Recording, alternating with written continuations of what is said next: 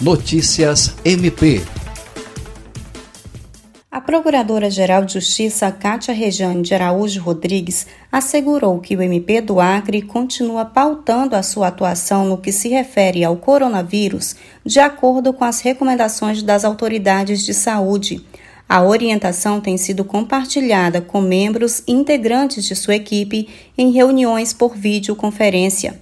Segundo a Procuradora-Geral, esse é um momento que exige união e responsabilidade. Por isso é tão importante que o trabalho do MP seja orientado pelas recomendações da Organização Mundial de Saúde, OMS, Ministério da Saúde e de autoridades locais.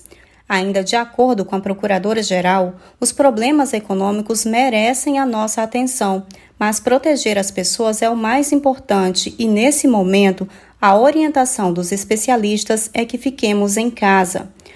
O MP acreano, juntamente com o Ministério Público Federal e o Ministério Público do Trabalho, recomendou ao governo do estado prorrogar a suspensão de atividades e eventos com aglomerações por 15 dias, como forma de reduzir os riscos de contágio pelo coronavírus.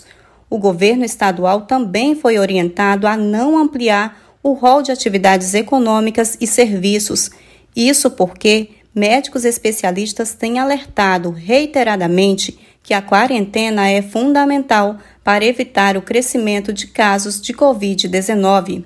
Kelly Souza, Agência de Notícias do Ministério Público do Acre.